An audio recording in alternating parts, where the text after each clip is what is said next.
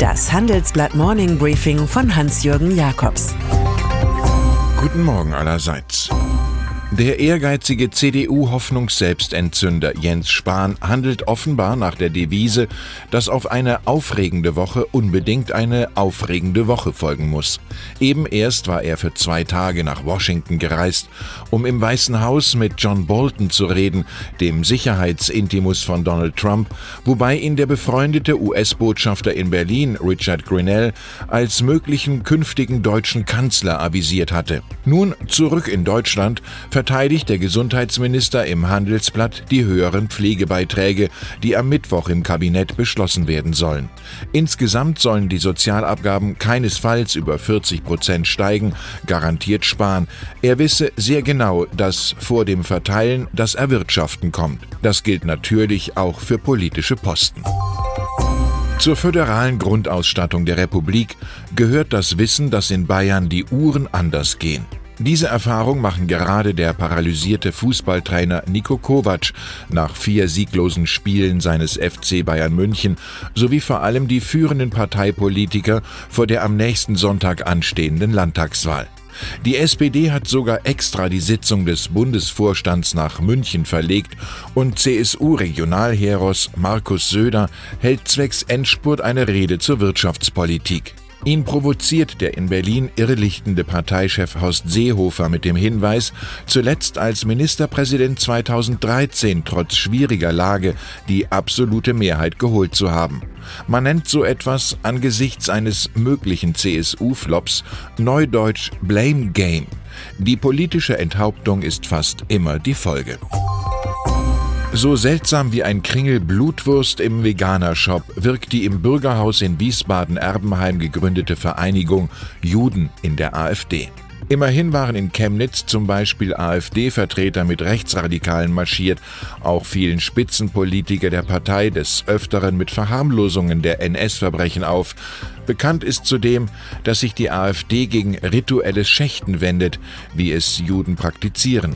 Die AfD sei eine Partei, in der Judenhass und die Relativierung bis zur Leugnung der Shoah ein Zuhause haben, heißt es dementsprechend in einer Erklärung jüdischer Organisationen. In Wiesbaden aber versichert die frisch gekürte Chefin der neuen Gruppierung, die AfD insgesamt distanziere sich von Antisemitismus und Rassismus. Wir reden viel über Multilateralismus, aber manchmal würde ein Minimum an Rechtsstaatlichkeit schon helfen. Es würde verhindern, dass Menschen von einem Tag auf den anderen verschwinden. Der saudi-arabische Journalist und Regierungskritiker Jamal Khashoggi 59 wagte es, im Konsulat seines Landes in Istanbul Papiere holen zu wollen und wurde danach nicht mehr gesehen. Die türkische Polizei geht von Mord aus. Immerhin noch unter den Lebenden weilt Meng Hongwei, 64, der als Präsident von Interpol in sein Heimatland China eingereist war, wonach er zunächst unauffindbar blieb. Inzwischen ist klar, dass Meng wegen angeblicher Korruptionsvergehen unter Aufsicht steht, vulgo verhört wird. Am Sonntagabend erklärte er seinen Rücktritt. Alles schöne Fälle für Aktenzeichen XY ungelöst.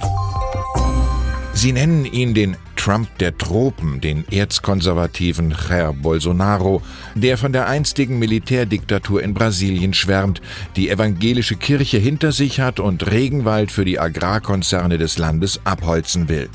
Am Sonntag hat der Ex-Fallschirmspringer bei der Präsidentschaftswahl Brasiliens mit rund 47 Prozent wie erwartet gut abgeschnitten. Viele frustrierte Wähler glaubten ihm das Versprechen, gegen Korruption und Kriminalität eisern vorgehen zu wollen und verzeihen sogar Ausbrüche wie jenen gegenüber einer Parlamentarierin, die es laut Bolsonaro nicht wert sein, vergewaltigt zu werden.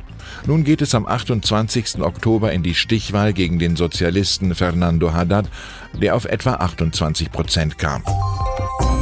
Auf der Suche nach der Wahrheit begibt sich mein Kollege Thomas Thumer heute Abend in Hamburg mit Tagesthemenmoderatorin Karen Mioska. Die beiden reden über die tägliche Suche nach Nachrichten, nach denen man sich richten kann und damit natürlich auch über Fake News, alternative Wahrheiten oder wie sonst noch der publizistische Trester aus den Pressen von Social Media heißen mag. Wenn Sie dabei sein wollen, schreiben Sie mir einfach jakobs at morningbriefing.de. Eine Handvoll Karten habe ich zurückgelegt, das Los entscheidet.